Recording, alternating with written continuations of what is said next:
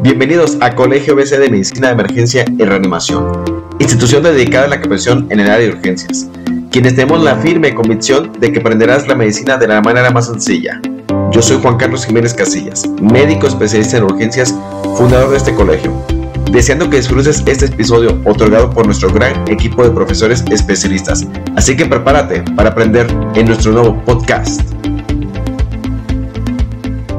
Noches a todos. Muchas gracias por la invitación al agradezco siempre al colegio ABC que me ha brindado la oportunidad de, exponer y cada vez nos lleva a más, a más lugares del país. Me tocó un tema complejo que es enfermedad renal crónica en COVID. En realidad lo que dice el doctor es verdad. Estos pacientes son altamente susceptibles de complicaciones y de fallecer tanto en las salas de urgencias como en las unidades de cuidados intensivos. Soy nefrólogo, trabajo en, una unidad de cuidados intensivos precisamente.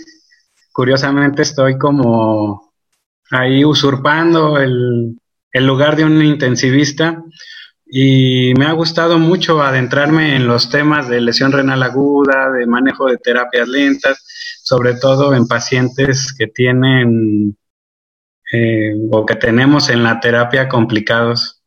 Y evidentemente, como yo soy yo decido quién entra en mi turno, pues tenemos muchos pacientes con enfermedad renal crónica en las unidades de cuidados intensivos. Les voy a hablar un poquito de las pandemias de la historia para más o menos situar la gravedad, ¿verdad?, en la que nos encontramos. Y sin minimizar lo que es el COVID, vean este, esta imagen a lo largo de la historia, como desde los romanos ha habido pandemias, ¿verdad? En donde se moría más del 50% de la población, sobre todo las asociadas a las pestes, la peste negra, eh, la peste bubónica, que es la que ha matado más personas en el mundo, 200 millones de personas en tan solo cuatro años, o sea, devastó lo que es Europa. Y em, y las grandes pestes, ¿verdad? De los, de los siglos este, 18 y 17, en donde estamos hablando de millones de personas muertas por una bacteria. Afortunadamente nuestras medidas de higiene han ido evolucionando y en los últimos en los últimos años, en el siglo, del siglo XX a la fecha, las, las enfermedades ya no son de transmisión este, como la cólera y la peste, que era por vectores como los ratones o, por mala higiene o por, o por contagio de tubo digestivo. Afortunadamente, pero desafortunadamente han ido en incremento las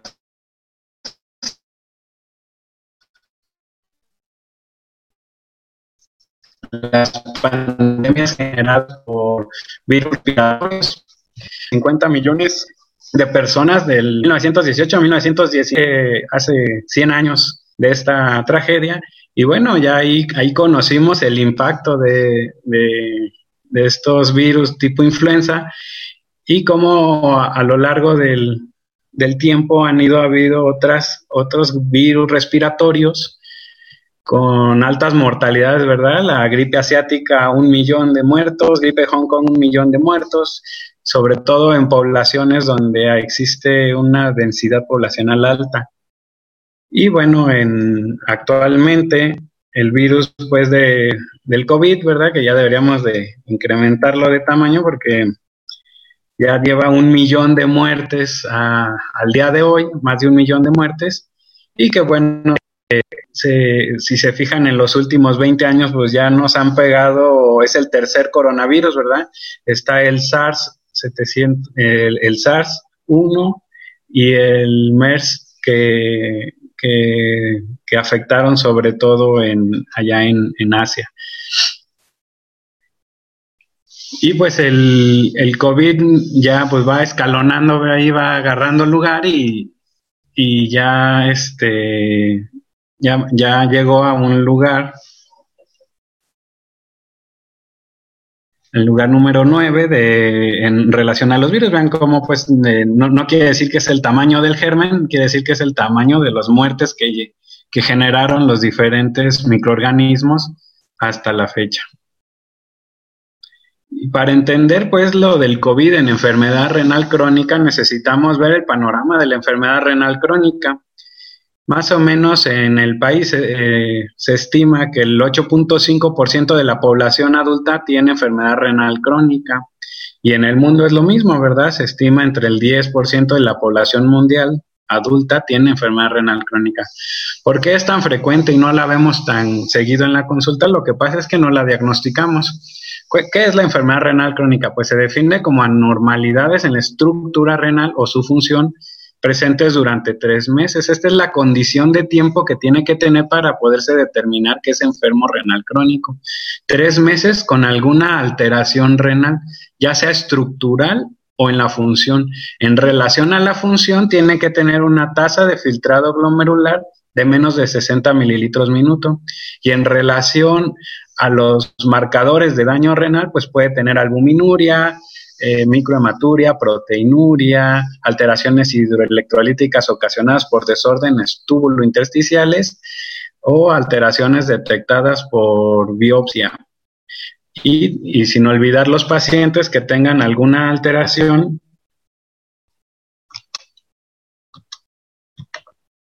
alguna alteración en, en, la estructura por imagen, ¿verdad? Enfermedad renal poliquística, litiasis renal y los pacientes que estén trasplantados. Entonces, es importante no confundir que son 90 días, 3 meses para poder determinar que tiene enfermedad renal crónica en presencia de cualquiera de estas, sea alteración en la función renal o de la estructura o, o función de los túbulos y se, se, clasifican de acuerdo a las guías que digo en 5 grados, del 1 al 5 van descendiendo o van, van descendiendo en cuestión de la tasa de filtrado glomerular. Entonces podemos tener una función renal normal y eh, tener poliquistosis renal o litiasis renal, y entonces ya seríamos un enfermo renal en un grado 1 o por la definición con un descenso de la tasa de filtrado glomerular de menos de 60 mililitros minuto y estaríamos en un estadio 3 que evidentemente por sí solo ya es enfermo renal crónico. Y entonces tenemos otra parte de la clasificación que es el grado de albuminuria en un examen eh, este, en muestra aislada o en recolección de 24 horas y lo que observamos son tres grados. A mayor grado de proteinuria, pues mayor riesgo de deterioro y vean cómo, eh, aunque tú tengas una función renal normal, el solo hecho de tener albúmina en la orina te incrementa el riesgo de que termines en diálisis. Los colores son el grado o el riesgo que tienes de, de llegar a diálisis.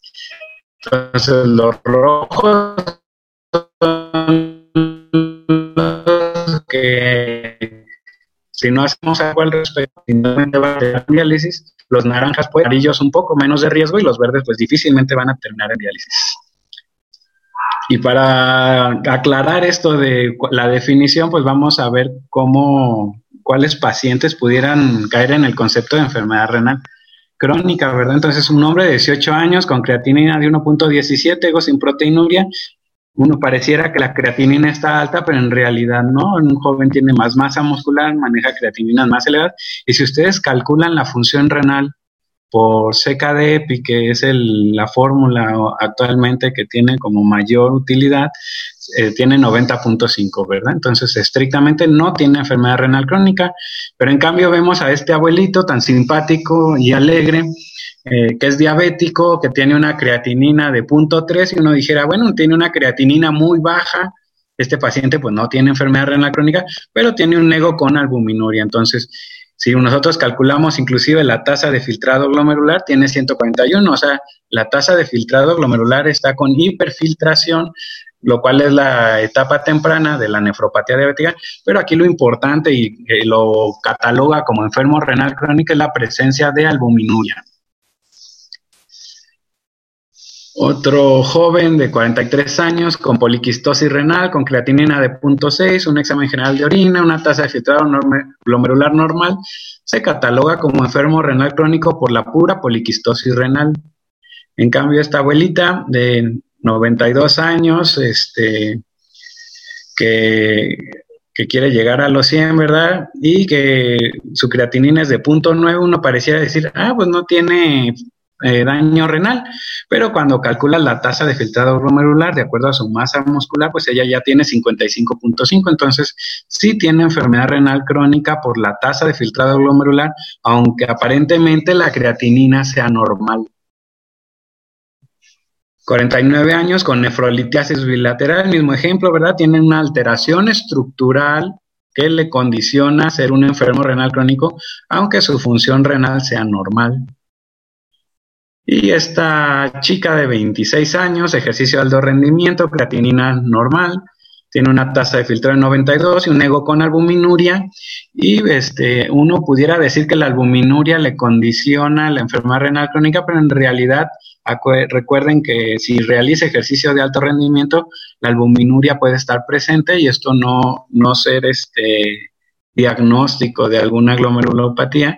Y lo que sí es que esta mujer, si la conocen, pues tiene lupus y le dio nefritis lúpica, enfermedad renal crónica, terminó en hemodiálisis y actualmente está trasplantada. Entonces, el solo hecho de estar trasplantada le condiciona el riesgo de enfermedad renal crónica. Muy pocas personas con enfermedad renal saben de su problema. Miren, este es un estudio que realizaron en Estados Unidos en donde evaluaron a 4.156 personas mayores de 40 años y ellos encontraron que el 10.4% tuvieron algún grado de enfermedad renal crónica, pero solo el 9% de ellos sabía que tenía enfermedad renal crónica, o sea, el otro 90% ni siquiera sabía que estaba enfermo del riñón.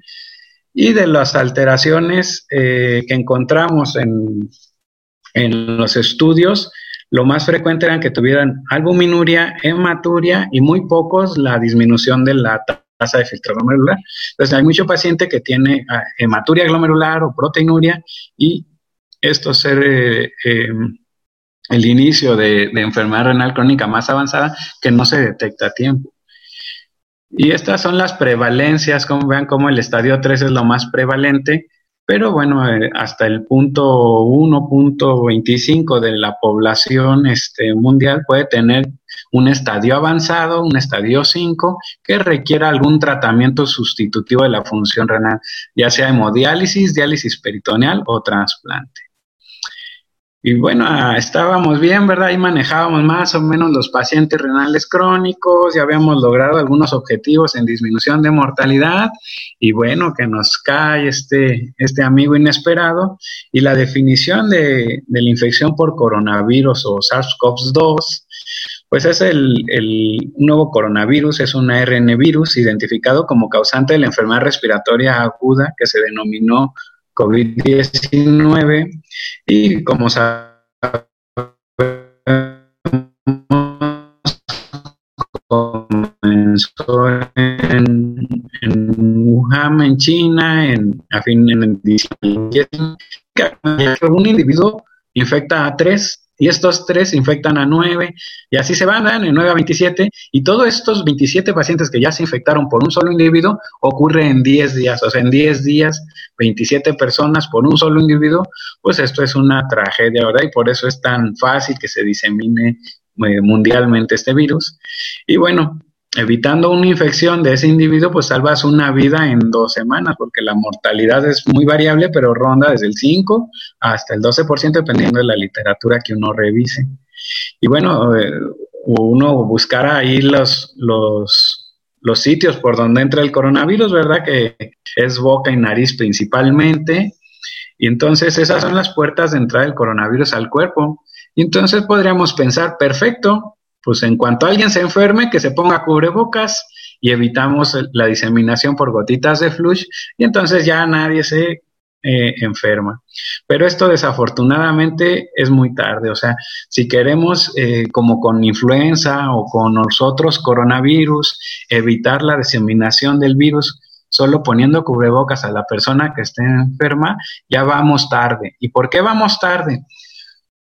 Porque los pacientes, vean como el 45% de los pacientes se infectan en, etapas presintomáticas. ¿Qué quiere decir? Que entre 24 y 48 horas antes de que tengas ya algún síntoma, ya estás contagiando a los demás. Entonces, por este motivo, pues la mayoría de la gente se, se enferma o se contagia sin haber tenido contacto supuestamente con alguna persona este, enferma. Y entonces el restante, el 40%, los, se contagian en sintomáticos y eh, vean cómo la minoría pues, de los pacientes se contagian por asintomáticos. El, asintomático, el que no desarrolla síntomas en ningún momento, ese paciente infecta a pocas personas. El que más infecta es el que está en ese periodo de presintomático que apenas se, este, está ahí en incubación y ya casi empieza con los síntomas o con síntomas leves, ese es el que contagia la mayor cantidad de personas. Por eso la recomendación, pues, es que usen cubrebocas todos, ¿verdad? Y, y la recomendación ya tardía, porque ya queremos reactivar al mundo, pues era que todo mundo estuviera en cuarentena, pero como pues, no hacemos caso, ya demasiado tarde para esta recomendación. Las puertas están ya muy abiertas para este, evitar este tipo de transmisión.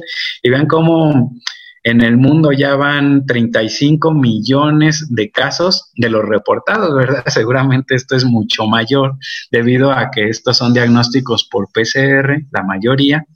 Y este, vean cómo México ocupa el noveno puesto y, y me da como entre tranquilidad y miedo esto del noveno puesto porque eh, hace dos meses que expuse lo de lesión renal aguda en COVID, está checando las estadísticas y estábamos en el lugar número 6 de incidencia de casos y uno dijera, ah, pues está súper bien, ¿verdad? Ya, ya casi no tenemos nuevos casos. En realidad creo que es porque no los estamos diagnosticando. En los hospitales ya se están dando las órdenes de que ya no se tomen PCR a todo mundo, de que ya los pacientes que son manejo ambulatorio ya no se les tome la PCR. Y entonces, pues nuestras estadísticas están maquilladas en cuestión de mortalidad, vean cómo ya pues rebasamos el millón de, personas y este en el, en el mundo. Y vean cómo México está en el cuarto lugar y, y, bueno, esto también me genera un poquito de tranquilidad en el aspecto de que, de que ya nos ganó la India, pero bueno, si comparamos la India, que son eh, como, un, como mil millones de habitantes contra nosotros, que somos como 125, mil, 125 millones, pues definitivamente pues, no estamos tan bien. Y estamos en el cuarto puesto con 81.877 muertes al día de hoy. Y vean, algo estamos haciendo mal, ¿verdad? Vean cómo, cómo otros, este, otros continentes tienen mucho mayor eh, eh, o menor este número de casos comparados con América, ¿verdad? América por mucho entre, entre lo que es este Brasil, Estados Unidos y México, pues porcentaje de número de casos y también es probable que sea nuestro, no, no, el virus no, no obedezca como pensamos al principio que en lugares fríos, lugares este, calientes no iba a haber tanto, o sea, sí nos ha tocado a todos, en todo, el, en todo el mundo, en todos los estados, un poco menos en los, en donde hace todavía más frío, pero este, nos ha ido muy similar. Entonces, esto quiere decir que pues esto obedece a razones culturales, ¿verdad? De, de que el latinoamericano y inclusive el americano con esa ideología de a mí no me imponen nada, pues están logrando que, los contagios sigan. Pues el coronavirus eh, es un ARN virus pequeño eh, que se le llama coronavirus debido a que tiene todas estas espigas, ¿verdad? Que son receptores, son proteínas de, anclaje, de receptores, de anclaje para las células. Y todos estos este, espigas le dan ese aspecto de corona, por eso se les dice coronavirus.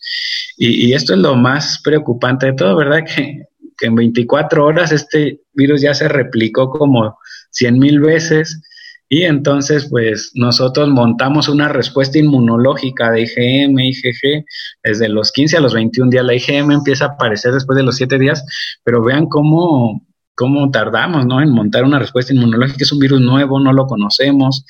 Eh, la mayoría de los organismos no, han tenido contacto con él ni con ninguna coronavirus de los otros que les mencioné. Y pues la entrada del coronavirus al cuerpo pues es el, pulmón, ¿verdad? Es en todo el sitio donde haya receptores. ¿Qué receptores? Pues son estos receptores.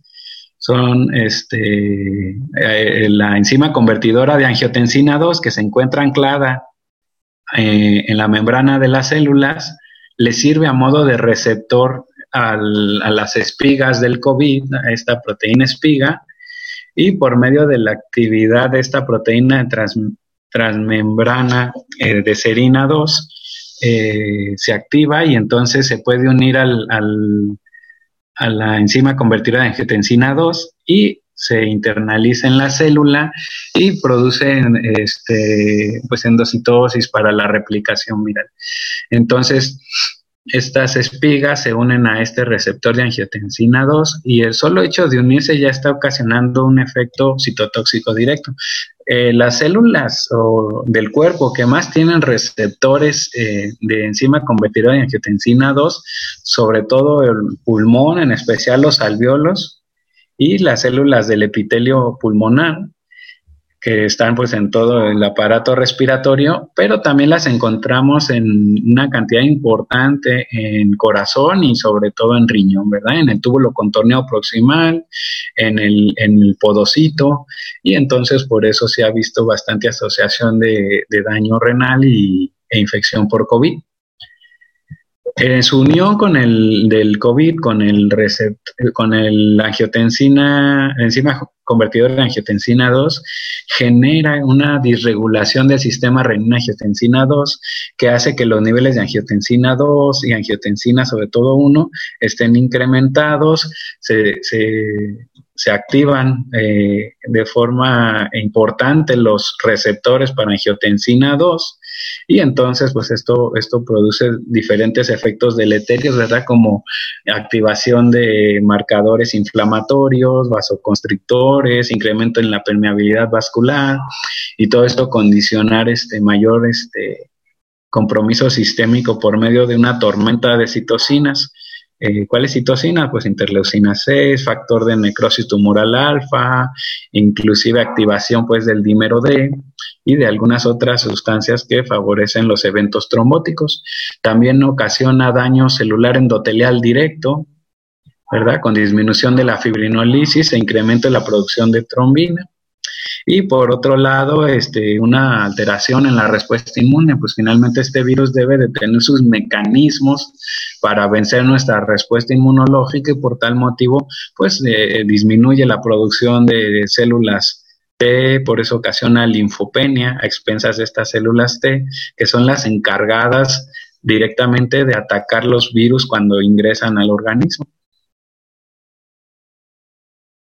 Este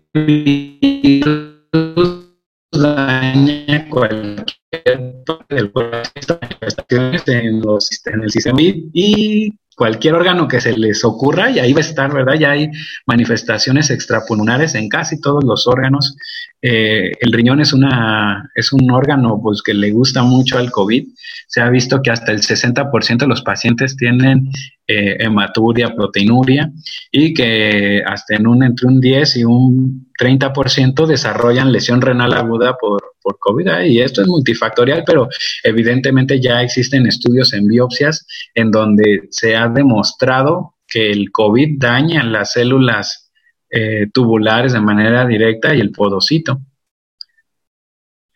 Y pues bueno, la evolución es esta, ¿verdad? O sea, desde que empieza el, el cuadro clínico una confirmación radiológica a los, a los, a los días, desde el día 5 ya se empiezan, día 5 o 7 ya se empiezan a ver las lesiones, este, no patognomónicas, pero sí muy características de COVID en pacientes que tienen síntomas respiratorios, inclusive se han visto en algunos este, asintomáticos, aunque es, eh, aunque es la minoría, y pues este, generalmente entre, entre el día 10 que ya requieren de internarse en los pacientes, que es cuando empiezan las complicaciones del síndrome de estrés respiratorio agudo y de los eventos trombóticos hasta que este, desarrolla diferentes fallas de coagulopatía, lesión, eh, insuficiencia cardíaca y lesión renal aguda y la mortalidad, este, que la mayoría de los pacientes se ha visto alrededor de los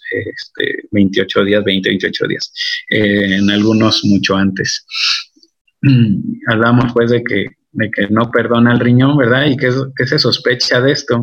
Pues los mecanismos moleculares y celulares de daño renal están este, ya un poquito más claros, eh, sabemos que el virus llega, se une a estos receptores que se encuentran en el túbulo contorneo proximal y en el podocito, y entonces esto ocasiona pues eh, replicación del virus con destrucción de la célula donde, donde la donde ingresa y pues esto ocasiona lesión del tejido. Esa, Solo esa lesión del tejido puede condicionar lesión renal aguda, pero existen otras este, formas de daño, ¿verdad? Como, como en todos los pacientes graves de unidad de cuidados intensivos, que es la nefrotoxicidad. ¿Qué es nefrotoxicidad? Pues las, las terapias, ¿verdad? Antibióticos que, que, empleamos en nuestra desesperación por querer tratar una neumonía grave sin tener los cultivos para para um, demostrar que el paciente está sobreinfectado por algún patógeno multidrogo resistente, pero si somos buenos para soltar este aminoglucósidos, amicacina, gentamicina, vancomicina o inclusive lo que es lo que es este piperacilina tazobactam, pensando en pseudomonas que en su unión con vancomicina es altamente nefrotóxico. Eh, también empleamos medios de contraste, medios de contraste que, buscando el, que no tenga el paciente tromboembolia pulmonar y, en un contexto de un paciente hemodinámicamente inestable, pues esto es altamente nefrotóxico. Y por último, eh, en cuestión de nefrotoxicidad, tenemos el empleo pues de AINES que usamos pues para manejo de la fiebre, como el metamisol sódico. Eh, usamos mucho diurético en pacientes con problemas pulmonares pensando que es este líquido el que el que tiene en el pulmón y lo tiene tan mal, cuando en realidad este, pues el mecanismo es de citocinas.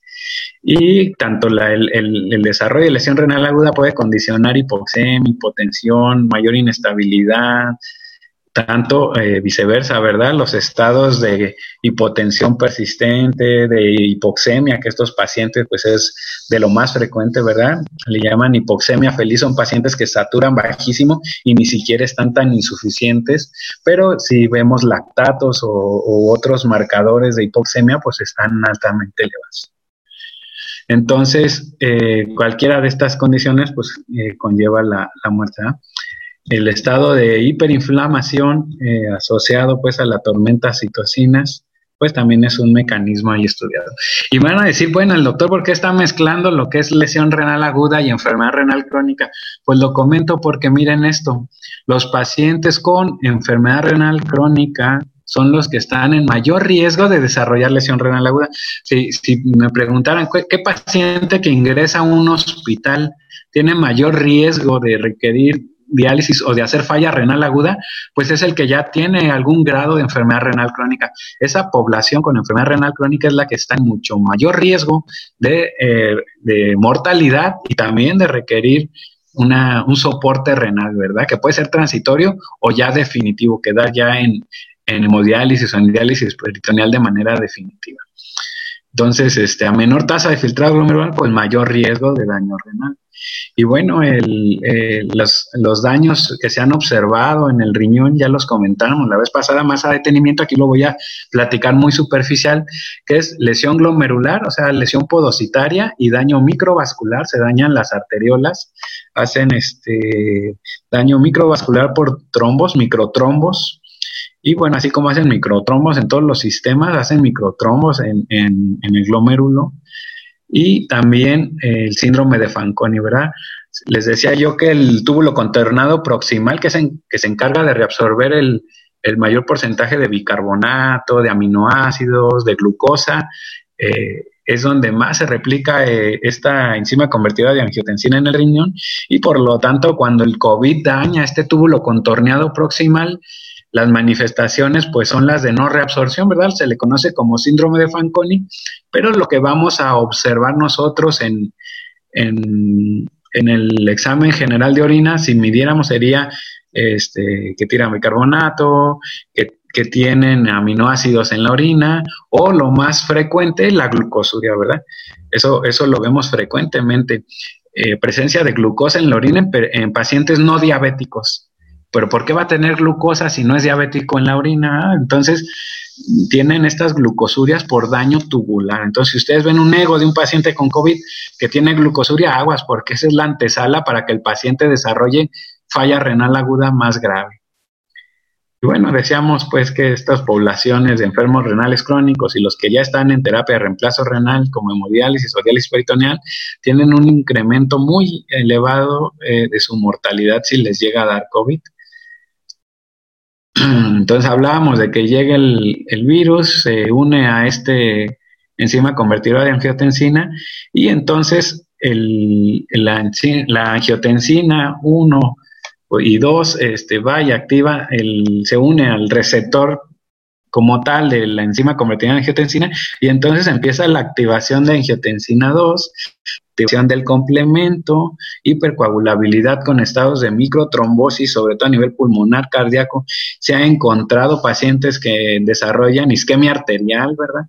Hasta periférica, mayor eh, incidencia de eventos trombóticos cerebrales, mayor incidencia de EBC o de infarto al miocardio. Entonces, pues es todo lo que favorezca pues un estado eh, de hipercoagulidad, de trombosis y tanto arterial como venosa lo vamos a encontrar. Se ha visto que el 30% de los pacientes con COVID tienen eventos trombóticos venosos.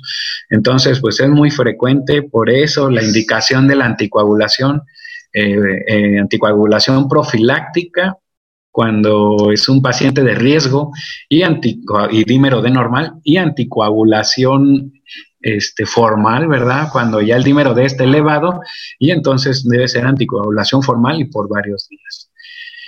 También este, hablamos de que esto genera eh, linfopenia y eh, invasión directa del virus o ocasiona el daño este, renal.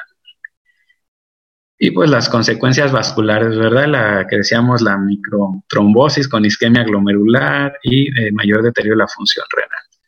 Eh, cualquiera pues de estas, decía yo, no sé, no he separado, ¿verdad? El daño renal es inestabilidad hemodinámica ocasionada por el COVID, por la sepsis, por la respuesta inflamatoria, eh, esta tormenta de citocinas, tanto por eso, tanto por la asociación con, con falla cardíaca al COVID, por miopatía y también por eh, este, disminución de la precarga cuando usamos niveles elevados de PIB. Entonces, este, drogas nefrotóxicas, restricción de fluidos, somos muy dados a, a disminuir los líquidos en el paciente renal crónico, ¿verdad? Decimos, no tiene insuficiencia renal crónica, ah, poquito volumen, poquito líquido y diurético. Este, lo vemos poquito edematizado y ya le queremos soltar el diurético. Y pues esto solo condiciona pues con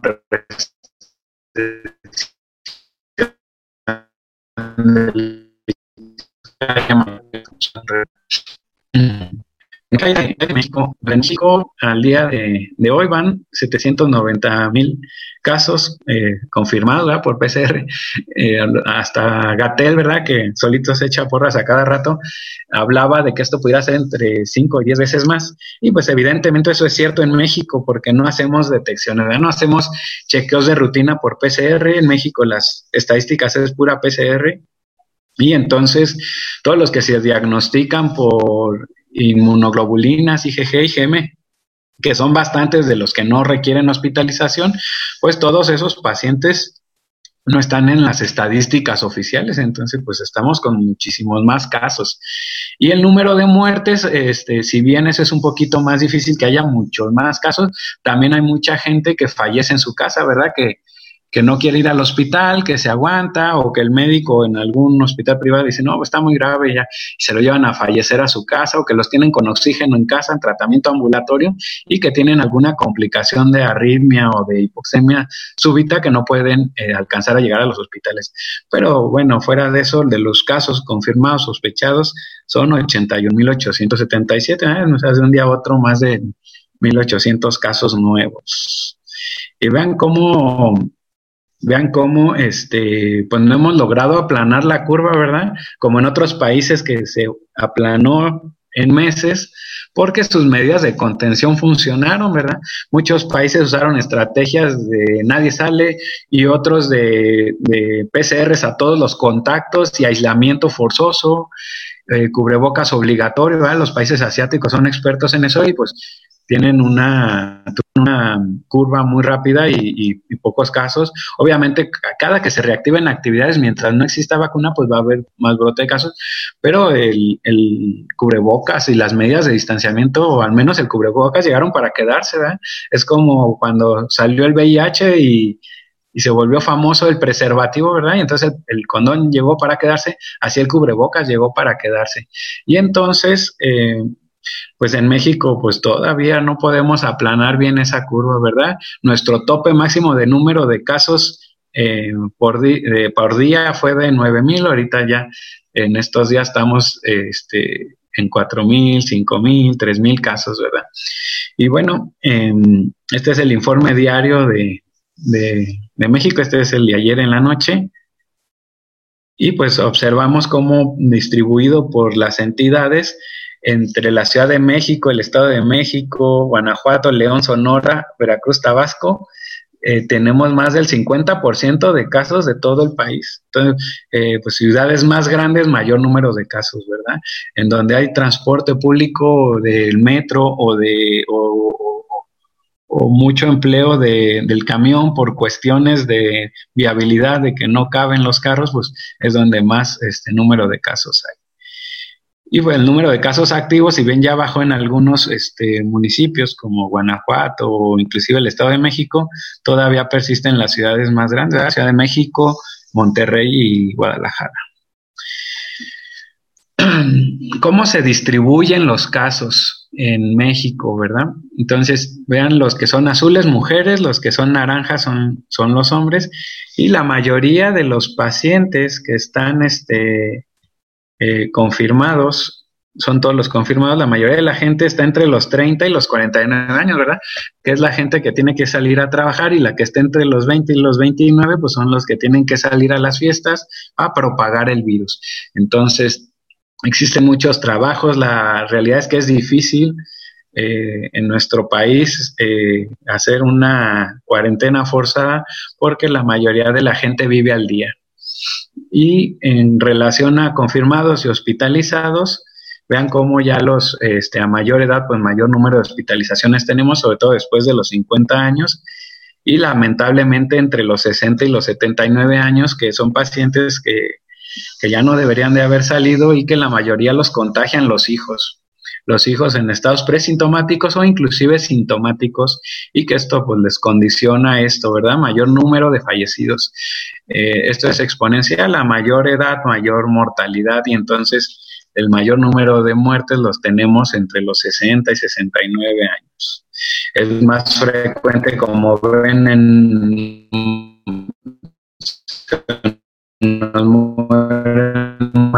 los hombres que esto tiene que ver con como, como, estas, enfermedad cardiovascular, tabaquismo, y lo que les quería mostrar era esto. Estos son los pacientes, los naranjas son los que no tienen enfermedad renal crónica, obviamente la mayoría, y los que están en azul son los que tienen enfermedad renal crónica que se contagiaron de COVID. Y vean cómo que está entre el 6 y el 11% eh, de los enfermos este, renales crónicos o de los pacientes que se infectaron por COVID tenían enfermedad renal crónica del total. Pero eh, el problema es este, ¿verdad? ¿Qué definición de enfermedad renal crónica dieron las estadísticas mexicanas? Porque eh, no hacemos examen general de orina casi nadie y menos a un paciente con COVID que nos da miedo que la pipí nos contamine, ¿verdad? O sea, muchas situaciones en donde no se estadifican los pacientes, entonces estas estadísticas pues definitivamente están como muy por debajo de lo que en realidad es. Y lo que sí vemos en la parte de abajo es la obesidad, diabetes e hipertensión, que está en un muy buen porcentaje de los pacientes que, fallecieron y que eh, encontramos este, mayor mortalidad.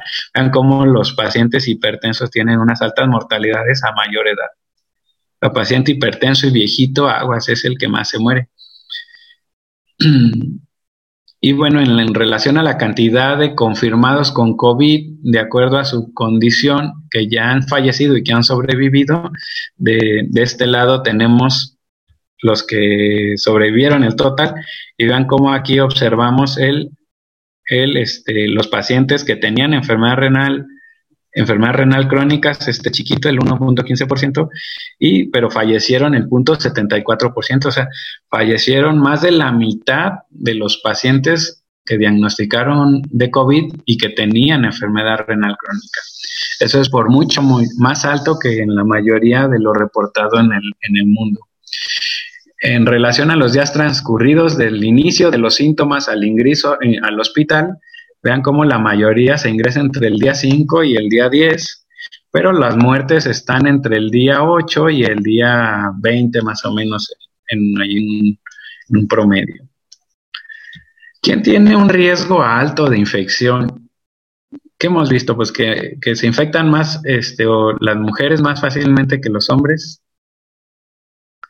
que los adultos eh, en edad media, ¿verdad? Y, evidentemente, ¿verdad? Entre los, entre los 25 y los 55 años, y ya lo veíamos, son los mayor número de casos. Esto es en el mundo, esto es un estudio de Inglaterra, una corte de Inglaterra, pero este en México es igual, veíamos que, esa población es la que pues es la población laboralmente activa, la que tiene que salir, la que más está, este, eh, eh, que está en un alto riesgo de infección. Eh, vemos cómo, cómo, es mayor este, en grupos este, étnicos, eh, seguramente por las cuestiones culturales, ¿verdad? Y de, y de poca apego a las medidas de sana distancia y de uso de cubrebocas. Es relativamente más frecuente en sanos que en pacientes muy enfermos. El paciente muy enfermo, pues eh, él ya sabe que si le da el COVID eh, se puede morir. Entonces, los pacientes enfermos pues salen menos. Es más frecuente en pobres que en ricos, ¿verdad? como decía el diputado, no va a decir el nombre pues para no tener preferencias políticas, pero el diputado que decía que, que ser una enfermedad de ricos en ignorancia total. Y bueno, este, las minorías étnicas son las que tienen mayor riesgo de infección. Hablo de riesgo de infección, no de muerte. ¿Quién tiene mayor riesgo de que se enferme grave? ¿Qué quiere decir enfermedad severa? Pues que requiere ingreso, que requiere oxígeno, que requiere un respirador.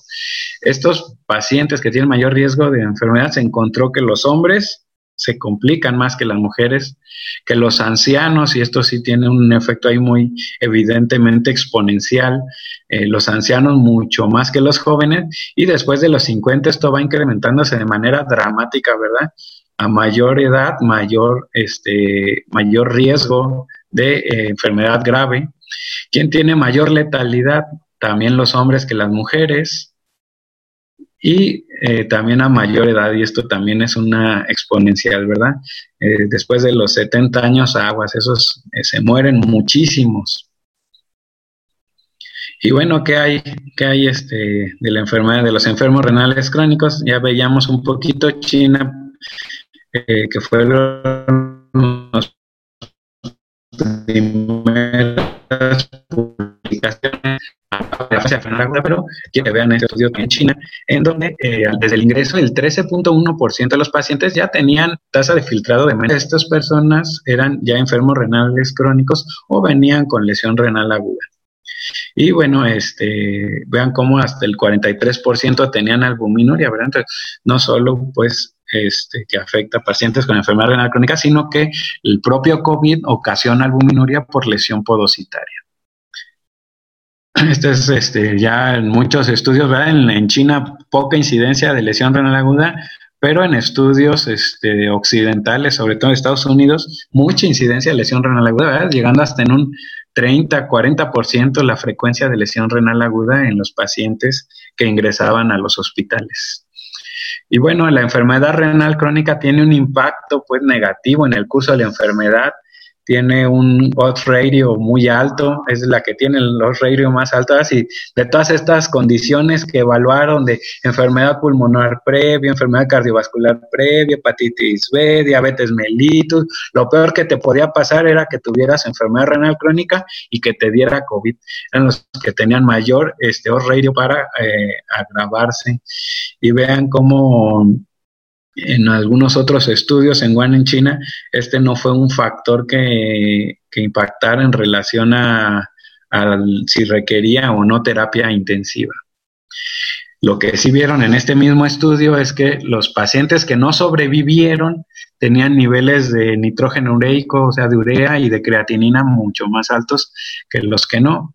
Y eh, los factores asociados a COVID en, otros estudios en donde eh, observan muchos pacientes, pues este es un estudio de 17 millones de pacientes, obviamente retrospectivo y, y con este con sus sesgos, pues el tener enfermedad renal crónica o ya incrementada en tamaño, porque está muy pequeñito, vean cómo los que tenían entre 30 y 60 de tasa de filtrado glomerular tenían mayor, este, o era un factor de riesgo asociado a mayor mortalidad y sobre todo esto se iba de manera dramática cuando tenían tasas de menos de 30. O sea, si tú tienes un estadio 4 o 5 de enfermedad renal crónica y te da COVID, tienes un alto riesgo de fallecer.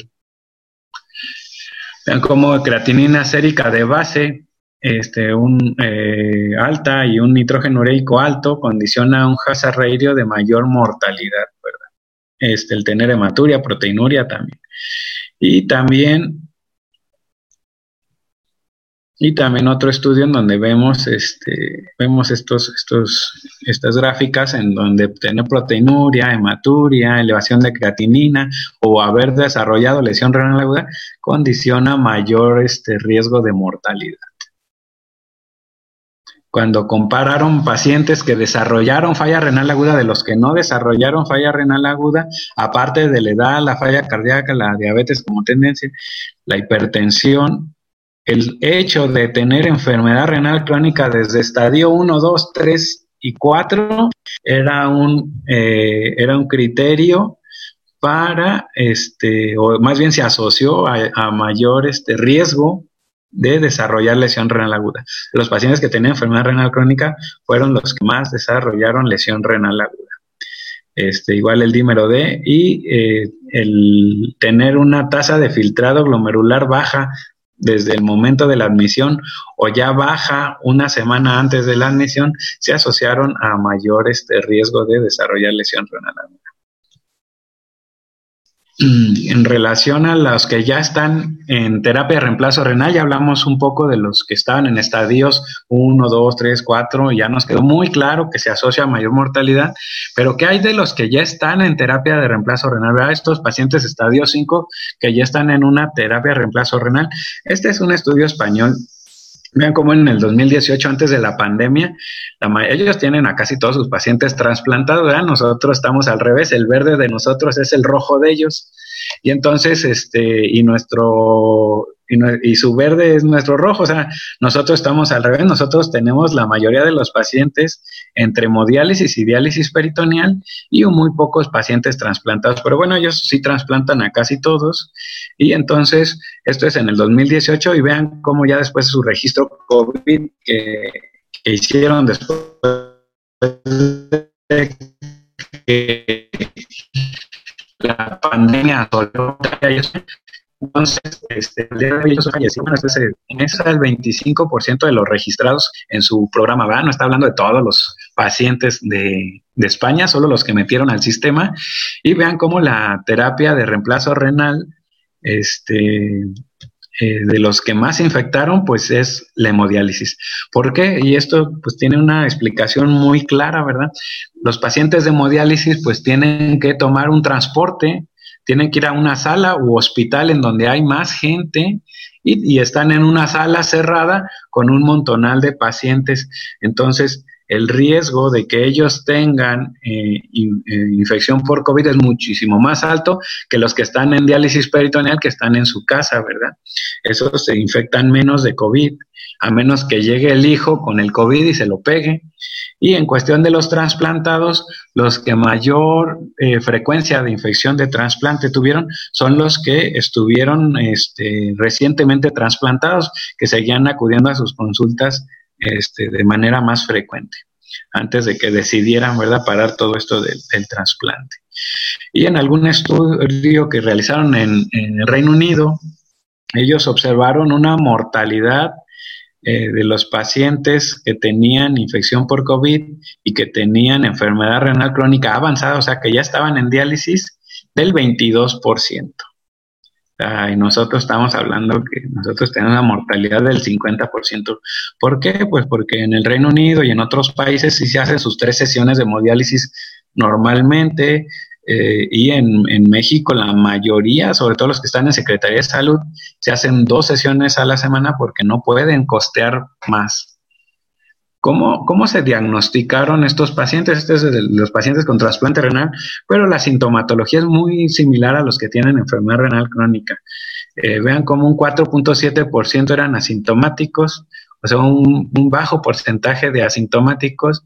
Esto es, va en relación al chequeo, ¿verdad? Pues son, son pacientes que no van a ir a hacerse una PCR porque lo que quieren es estar ahí encerrados, eh, eh, rogando porque pase esta pandemia. La mayoría tuvieron fiebre, tos, rinorrea, disnea, náuseas, vómitos, inclusive este, los síntomas de, hiposmia o disgeusia. Pero ¿cómo, ¿cómo, los diagnosticamos? Pues por PCR, ¿verdad? O sea, es, es, ver el material genético de coronavirus, ¿verdad? Si es positivo, pues tiene COVID. Y entonces esto confirma el diagnóstico de SARS-CoV-2 y pues es, altamente específico. Lo malo es que no es altamente sensible, ¿verdad? Tiene una sensibilidad muy variable entre el 50 y el 70%.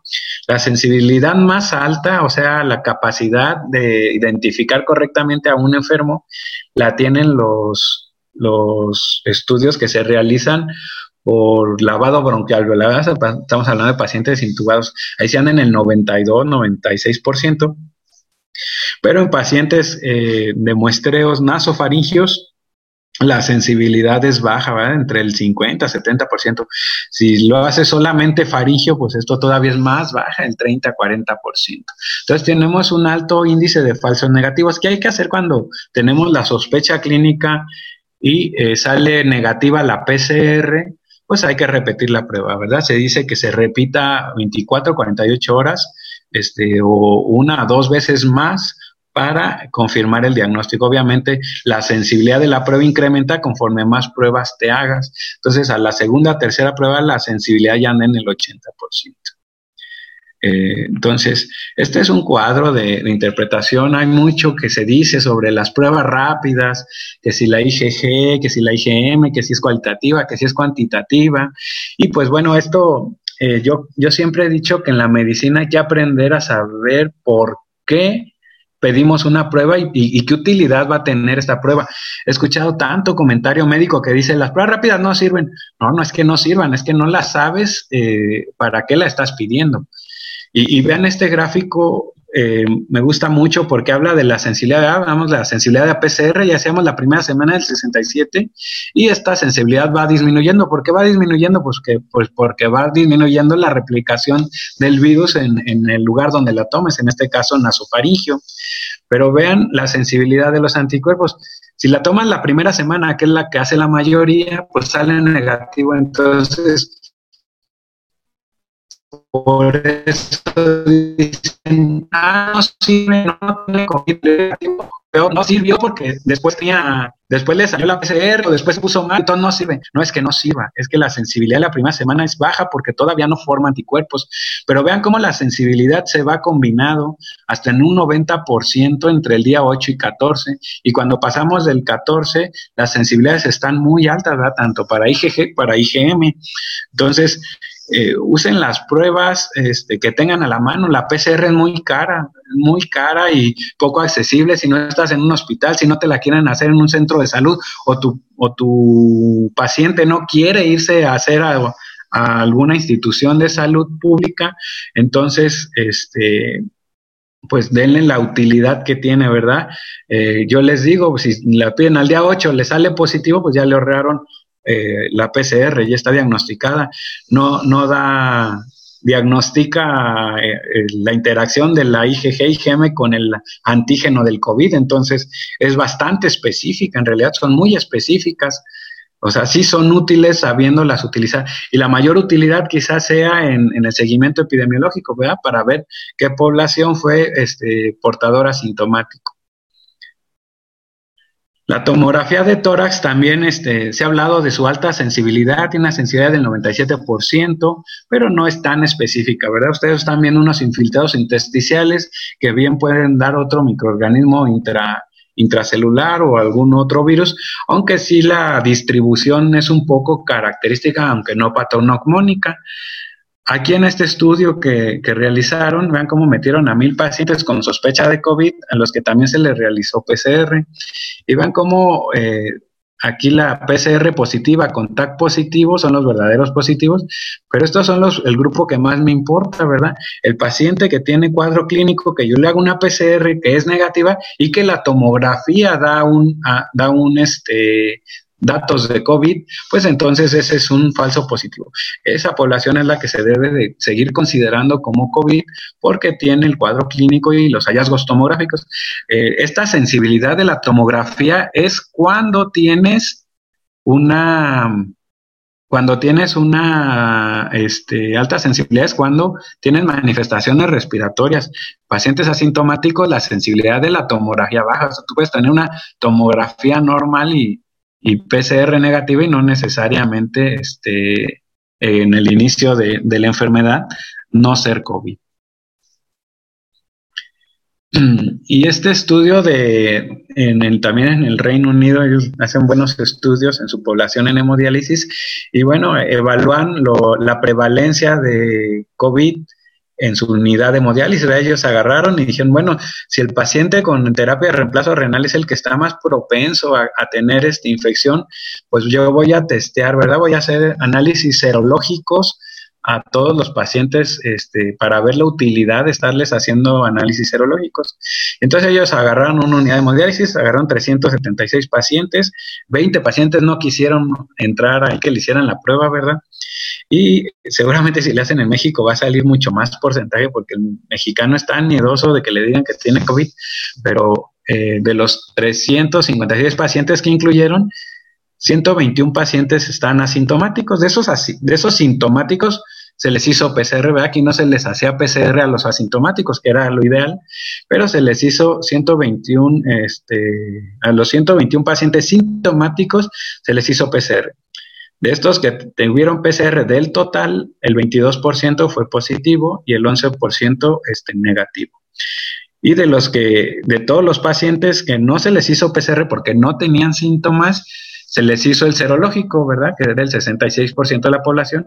Y de estos, los que se les hicieron anticuerpos, los que tuvieron un 18% positivo, o sea, 18% de pacientes, estos obviamente, estos 18% del total, son pacientes en hemodiálisis que tuvieron COVID asintomático y que los detectaron porque les hicieron IgG, ¿verdad? Y ellos utilizaron el, uno de los mejores laboratorios que, hace esta prueba, que es el ABOT.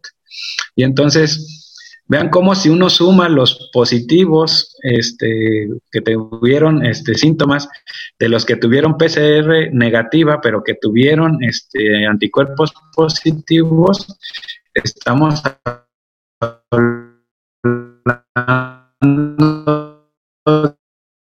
de un 40% de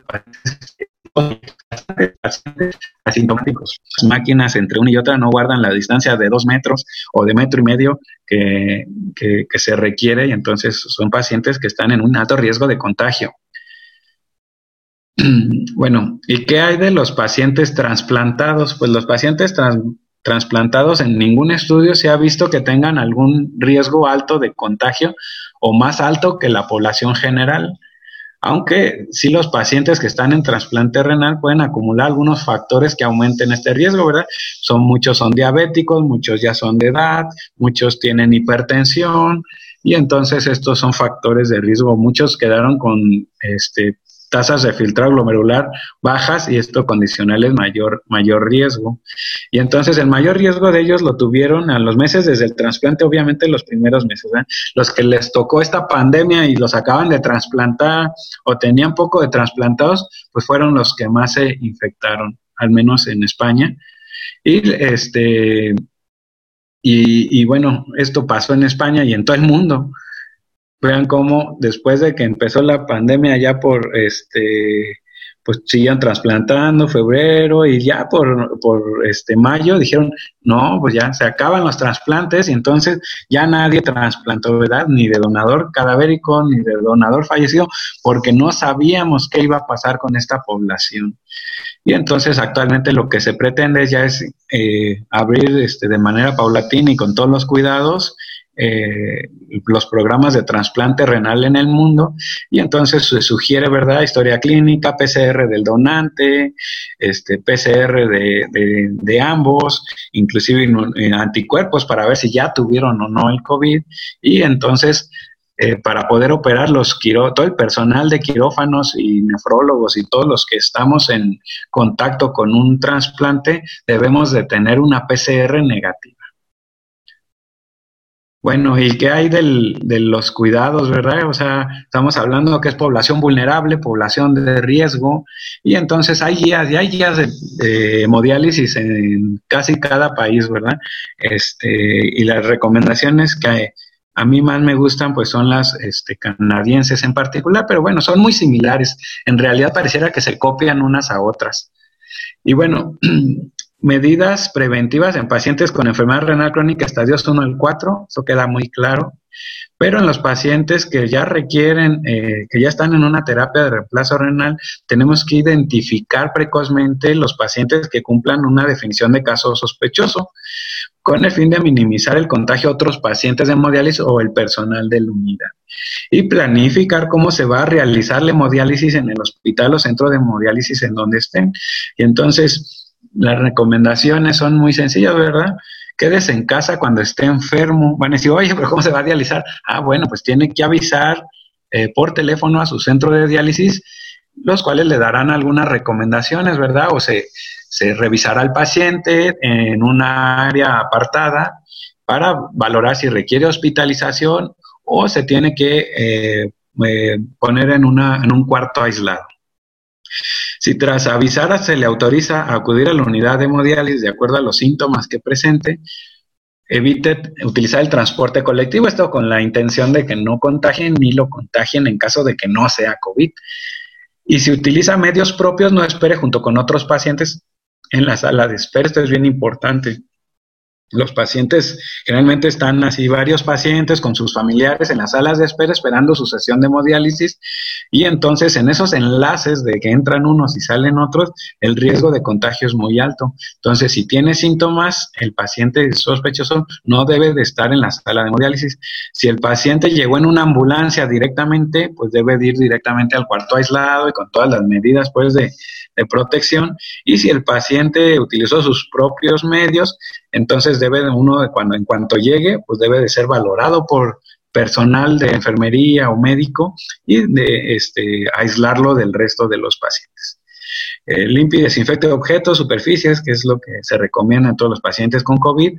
Y si presenta cualquier síntoma respiratorio o fiebre, si ha tenido contacto de menos de dos metros en un caso probable o confirmado, comuníquelo inmediatamente al personal sanitario. ¿Por qué? Porque les recuerdo que los pacientes es lo mismo, ¿verdad?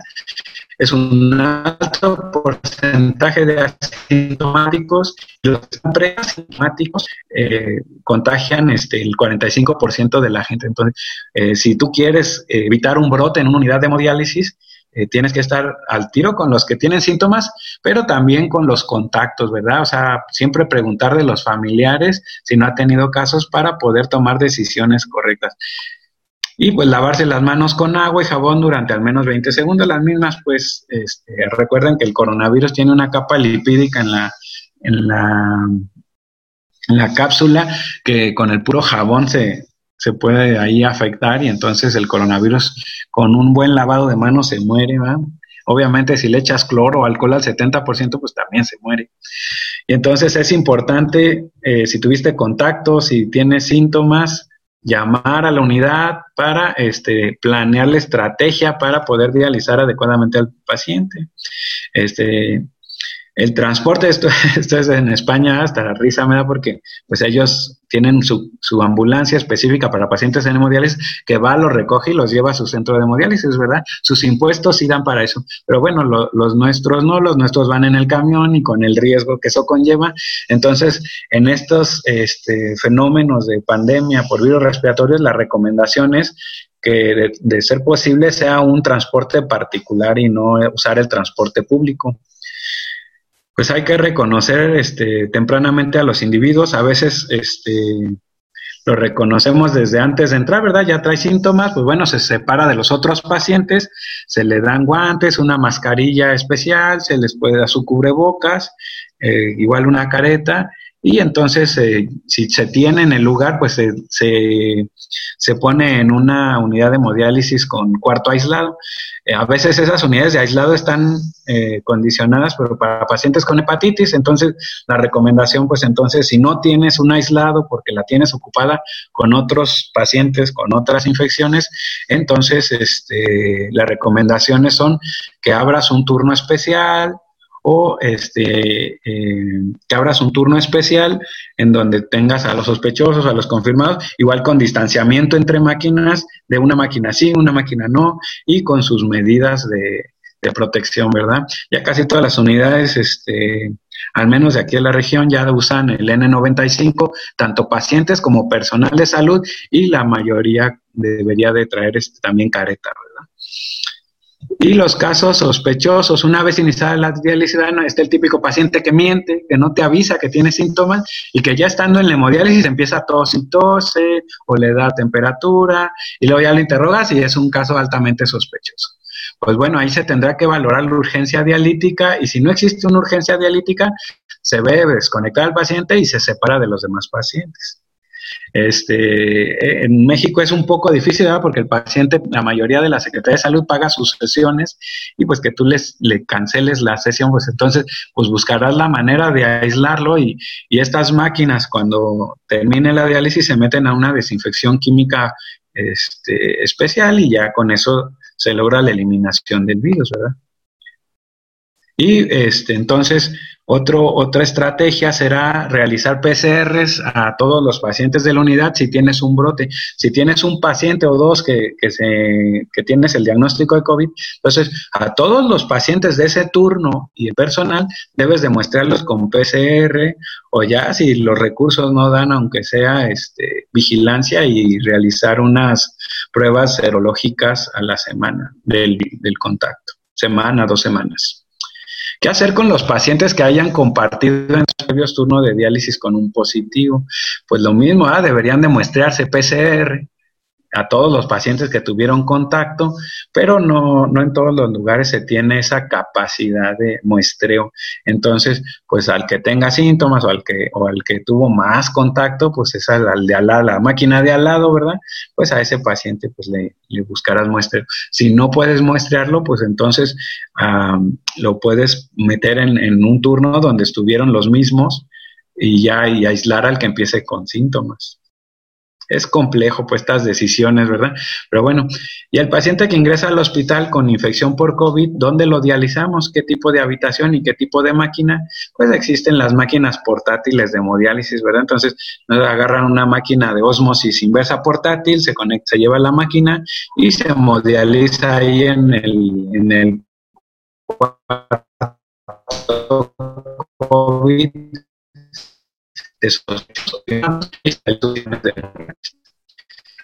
o si tiene mucho dinero, ¿verdad? Se hacer, ¿verdad? Y bueno, este, inclusive hablan algunos artículos de cuál es la mejor terapia de reemplazo renal para esta en, en, en estos momentos de pandemia y entonces las recomendaciones muchas veces es que los pacientes entren a diálisis peritoneal para evitarles el riesgo de este, una unidad de hemodiálisis veíamos que la donación este, pues ha caído, ¿verdad? A partir de la alarma ahí este, ya no hay trasplantes a partir de marzo, este, apenas empiezan a realizar. Con eh, todavía no sabemos qué vaya a pasar con estos programas y, y, qué vaya a pasar con estos pacientes que se trasplantes en los próximos meses si todavía no está la vacuna de manera generalizada. No hay riesgo conocido de contagio que la población general, ya lo veíamos. Y bueno, este en relación a los pocos casos que ha habido de trasplante renal en España, que son los que tienen pues sus, sus estadísticas este, más finas, Vean, de estos 427 pacientes que se trasplantaron, el 46%, paciente, el 46 de los pacientes pues, se curó, 12% ingresó a una unidad de cuidados intensivos. Vean cómo es lo mismo, ¿verdad? No por estar trasplantado, aunque pareciera que tienen mayor riesgo, les va este, pues, muy similar, pero este, tenemos un 22%, se mueren más o menos los mismos pacientes, o sea, una mortalidad más alta, pero de esta mortalidad, eh, de este 22%, solo el 4.3% tenía menos de 60 años. O sea, la mayoría o los 18% de los pacientes que fallecieron tenían más de 60 años, que, es la mortalidad que andamos este, más o menos viendo en población general. Que no conocemos aún? Pues un tratamiento óptimo para el virus, la nefroprotección óptima y el impacto de la vacunación. Eh, quisiéramos tener una capa ahí invisible que nos protegiera a todo el mundo, ¿verdad? Del, del COVID, el problema es que ya está adentro y que pues nuestra capa será el cubrebocas y por otro lado este los pocos tratamientos que han demostrado impactar en mortalidad pues ya los conocen todos me voy rápido no es no es este la plática no trata sobre tratamiento verdad que es tan tan amplio y tan con tanto desconocimiento y tantas opiniones encontradas, pero lo que sí ya está así francamente demostrado, pues es el empleo de dexametasona en pacientes que requieren oxígeno. Los pacientes que requieren oxígeno, el empleo de dexametasona disminuye la mortalidad. Entonces, dexametasona, bien, ¿verdad? Luego, eh, la hidroxicloroquina o cloroquina en muchos estudios eh, que se ha asociado pues a mayor mortalidad, y este que contra placebo, ¿verdad? Sobre todo cuando la combinaron con acitromicina y es que la combinación de las de la cloroquina, la hidroxicloroquina, eh, sí disminuye la replicación viral. Hay estudios que la PCR la negativiza hasta en un 70% en las primeras días. O sea, sí negativiza la replicación viral. Quizá tenga un impacto y estos estudios pues no evalúan eso si, si se dieran los primeros días inhibe la replicación viral y quizá tenga un impacto en, en los siguientes este, semanas, que es cuando más complicaciones existen. Pero este, el problema es que cuando la combinas con acitromicina, que sí incrementa los niveles de cloroquina, pues incrementa también sus efectos eh, tóxicos o adversos y en este caso incrementa el riesgo de QT largo. Entonces, los, los estudios o metaanálisis con 95 mil este, pacientes observan en los registros que tienen mayor riesgo de arritmia, mayor mortalidad con cloroquina, hidroxicloroquina. Este, también debo de enfatizar en estos este, inmunomoduladores que se, en los primeros meses pues no sabíamos ni qué dar y entonces toda la gente estaba dando el tamivir, aunque no tiene ningún fundamento contra el COVID, están dando el tamivir que también incrementa el QT, acitromicina que incrementa el QT, eh, este, levofloxacino, no sé por qué estamos dando quinolona, que incrementa el QT. Entonces, si tú combinas todos los medicamentos habidos y por haber que incrementan el QT y los da, pues evidentemente vas a tener más QT largo y más arritmias, mayor mortalidad por arritmias.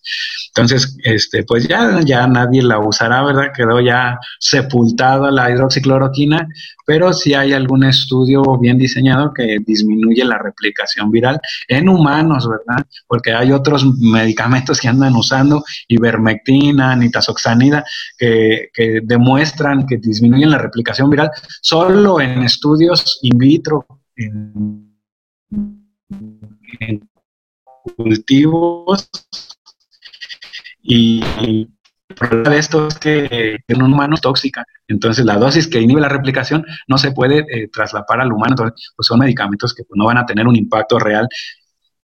Luego, por otro lado, pues el tocilizumab, que a todos nos tenía muy contentos porque parecía que mejoraba la supervivencia si usaba tempranamente. El laboratorio Roche ya dijo, ¿verdad? lanzó un comunicado de que eh, sin beneficio en pacientes.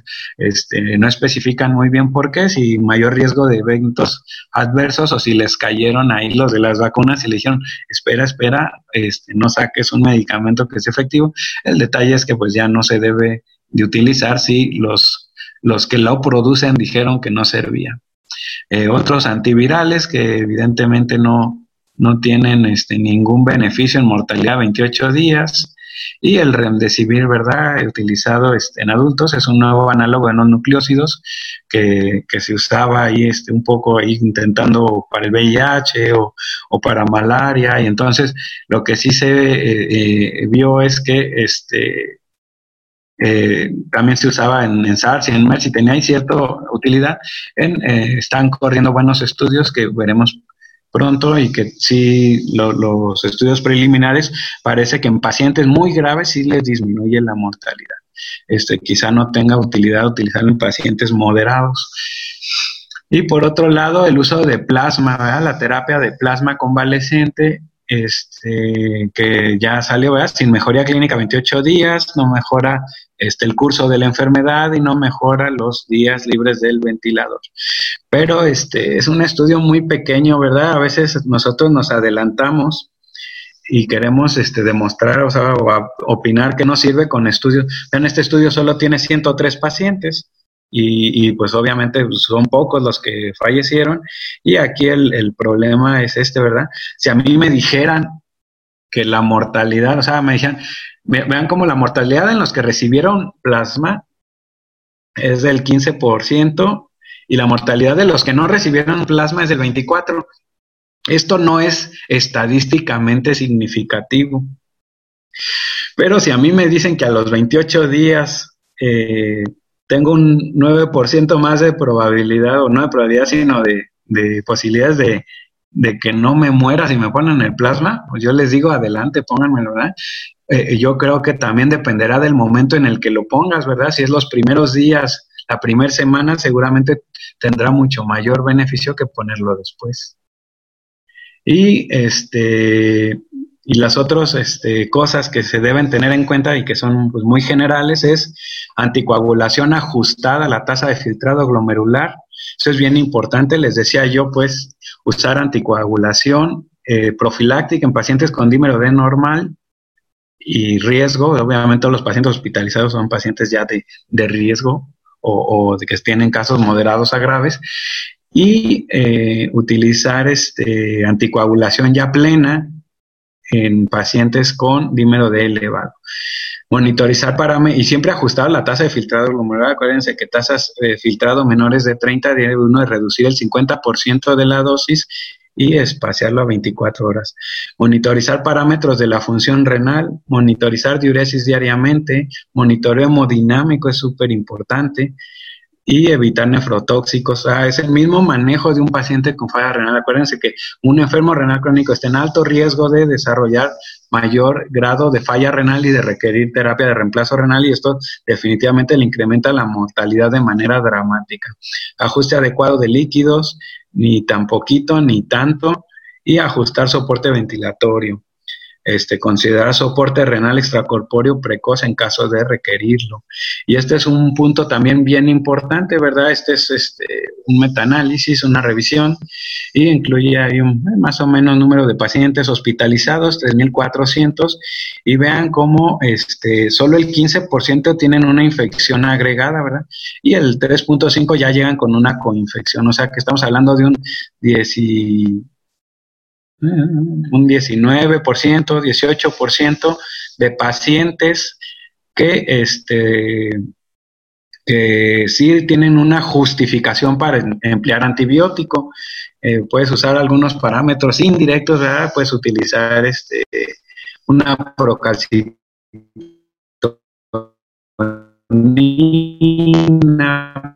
para ver si los pacientes que llegan aquí por mayor razón para demostrar la bacteria y tratamientos efectivos y oportunos. Y este, vean cómo el 71% de los pacientes tenían prescrito un antibiótico. Entonces, a casi todos de cajón, o al menos eso en mi centro y me imagino que en todo el mundo, estamos dando antibióticos y antibióticos que pues, no tienen alguna justificación, eh, quizá en el paciente que ya tiene días de ventilación mecánica, pacientes que que, tienen este, mucha expectoración purulenta, pacientes que tengan este, algún indicio tomográfico que sugiera una consolidación franca que nos indique una neumonía agregada, pues esté justificado el empleo de antibióticos, pero recuerden siempre que tengan la posibilidad de realizar cultivos. Y bueno, de los, de los tratamientos que hay, bueno, se sugieren, ¿verdad? De acuerdo al grado de, respuesta inflamatoria y sobre todo al grado de, de, gravedad. Y pues ya casi todos, ¿verdad? Los de abajo ya eliminados, no sabemos. Entonces, terapias potenciales existen pocas y lo único que se ha demostrado este, utilidad, pues es, es la anticoagulación y la, el esteroide, ¿verdad?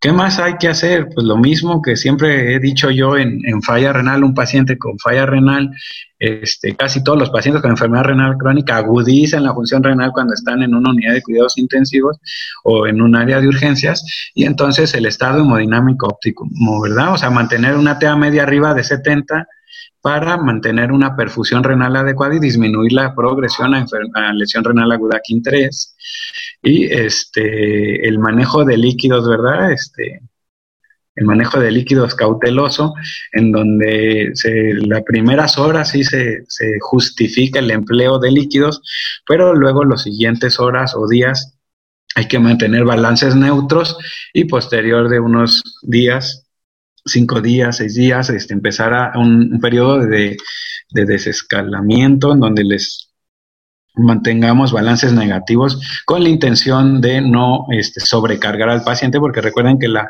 sobrecarga hídrica está asociada a mucho mayor mortalidad este, por alteración en todos los lados, ¿verdad? O sea, mayor, este, mayor hipoxemia, mayor edema pulmonar, empiezan con derrame pleural, eh, más dificultad en el manejo del ventilador, eh, mayor incremento de CO2, eh, falla cardíaca, empiezan a hacer más delirio por edema cerebral, etcétera o sea, hasta, el, hasta la pared abdominal se dematiza y entonces esto condiciona mucho mayor mortalidad. También el hecho de tener sobrecarga, acuérdense que el riñón sí le gusta el agua, pero no en exceso y entonces eh, ya un poquito eh, hacer énfasis en que el hecho de tener lesión renal aguda este, no necesariamente es incrementarle líquidos, quizás sí está prerrenal, pero entonces aquí alguna estrategia de utilizar este albúmina o, o este, mejorar la condición hemodinámica tenga más impacto que echarle mucha agua y que se te esté fugando el 30% al intersticio. ¿Qué tratamiento renal sustitutivo en caso de requerirlo? Eh, pues esto es este, las indicaciones clásicas, ¿verdad? Ligur, hipervolemia, hipercalemia. Yo les diría no se esperen a esas indicaciones ya de de gravedad.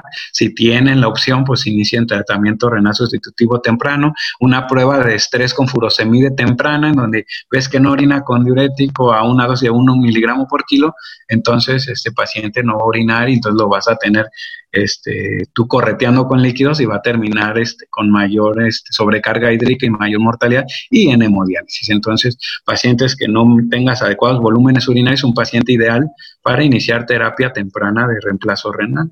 ¿Y cuál terapia de reemplazo renal usar?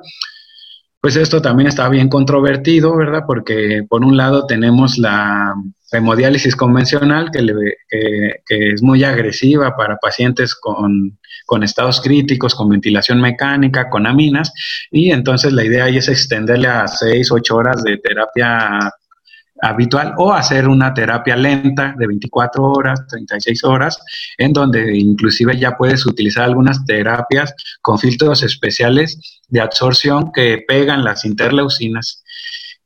Y se les llama terapias convectivas, ¿verdad? O sea, utilizar este, modalidades eh, de prisma o inclusive filtración en donde metas volumen y lo ultrafiltres eh, con grandes para lograr el barrido de la diálisis peritoneal. Eh, los, los brasileños son expertos en esto de la diálisis peritoneal en agudos y entonces este pues tiene sus riesgos y sus beneficios. El riesgo pues es que le estás metiendo líquido o incrementando la presión intraabdominal y que esto genera una disminución de la compliance pulmonar y que empeora, pudiera empeorar los parámetros ventilatorios. Y tienen la ventaja pues de que no expones al personal de hemodiálisis, de que es más accesible y de que este pues también más económico en caso de costearlo. Y el problema es este, ¿verdad? Este es este, la primera ola que ya nos, ya nos pegó, ¿verdad? Ya vamos ahí para abajo, que es la atención al paciente con COVID, pero el sistema sanitario tiene otras, otras olas de la pandemia, como es la, el impacto en la restricción hecha sobre urgencias, o sea, no COVID, ¿verdad? Los servicios de pisos saturados ahorita ya empiezan a saturarse porque la gente primero no quería ir al hospital, pero ahora pues ya no tiene de otra porque llegan graves y los hospitales privados también están llenos de COVID, entonces eh, se están saturando los sistemas de urgencias no COVID que se fueron acumulando y la tercera ola pues es el impacto de la interrupción del tratamiento, ¿verdad? Se cancelaron todas las consultas de crónicos degenerativos y entonces pues todos esos pacientes que no están controlados pues van a empezar con este, las complicaciones del descontrol de sus, de sus enfermedades y una cuarta ola, pues es la que todos tenemos ahorita, ¿verdad? Eh, que es eh, pues ya los traumas psíquicos, la enfermedad mental, daño económico, burnout, que, que, tiene el sistema de salud y sobre todo pues el personal de enfermería y médicos, sobre todo enfermería, que son los que han, han tenido toda la, la capacidad de mantenerse en un área COVID y aguantar este, las exigencias que la pandemia demanda y pues este, esa sería la tercera ola. ¿Qué conclusiones tenemos? La enfermedad renal crónica es un factor de riesgo independiente de tanto lesión renal aguda como mayor mortalidad. Los pacientes en hemodiálisis están en riesgo constante de contagio con mayor mortalidad. El reconocimiento oportuno y realizar pruebas de detección en centros de diálisis es una estrategia eficaz, pero no accesible en nuestro medio. Y los tratamientos deben de ser individualizados y el soporte renal evaluado por el nefrólogo encargado para tener los mejores desenlaces posibles pues lamentablemente la vacunación este, todavía nos falta, pero bueno, es una luz que esperamos ilumine nuestro mundo. Eh, quisiéramos eh, tener nefrólogos o al menos este, en todos los hospitales del país, pero la, la, realidad es que es esta. Hay un nefrólogo por millón de habitantes en la mayoría de los estados del, del país y están concentrados en las capitales y este, quizás solo Jalisco tenga lo recomendable que es un nefrólogo por cada 30 mil habitantes, pero lo malo es que también todos están metidos en Guadalajara. Entonces los nefrólogos en México así estamos, ¿verdad? Así vemos al COVID venir y cuando queremos meternos a las unidades de terapia intensiva, pues terminamos así, ¿verdad? Exhaustos como este, cualquier médico. Eh, bueno, así quisiéramos vernos los nefrólogos, pero la verdad es que así estamos, ¿verdad? Así escuchamos COVID, y ahí la vemos, ¿verdad? Yo, yo no estaba por aquí. Y entonces, este, pues mi agradecimiento eterno a todos los servicios de urgencias, al Colegio ABC por seguir capacitando médicos en, urgencias, eh, con diplomados, con pláticas, para que, tener una mejor toma de decisiones. Y pues ahora ya, pues todos nos vemos así, ¿verdad? Y pues eh, reitero mi agradecimiento al colegio y sobre todo mi agradecimiento al personal de enfermería y de los centros de hemodiálisis que tienen pacientes con COVID y que tienen que estar ahí las horas con el traje, con el EPP y que esto en realidad es, este, el médico va y se mete un rato, ¿verdad? Inclusive eh, los neumólogos que, que debieran de ser los que estuvieran en las unidades de cuidados intensivos son los que menos se meten a las unidades de cuidados intensivos y el intensivista, el internista, el urgenciólogo son los que están dando la cara a esta pandemia. Y, el personal de enfermería, eh, que no me voy a cansar de, admirarlos por aguantar tanta explotación laboral que la pandemia pues obliga, ¿verdad?